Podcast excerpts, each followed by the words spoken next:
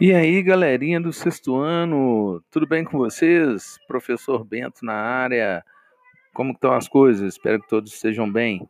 Galera, infelizmente, né, já que nós não podemos estar tão próximos, é, vou mandar aqui algum para vocês algumas atividades né, que podem ser feitas durante esse período de confinamento, ok? É, nesse primeiro momento, eu vou mandar uma atividade, né, é, onde vai ser a unidade 3, da página 54 à página 58 e em seguida vocês irão fazer é, registrado no caderno as atividades da página 60, ok? Em breve estarei mandando a atividade 2. No mais, galera, um grande abraço, fique com Deus e lembre-se, não saiam de casa, tá bom? Grande abraço, tchau!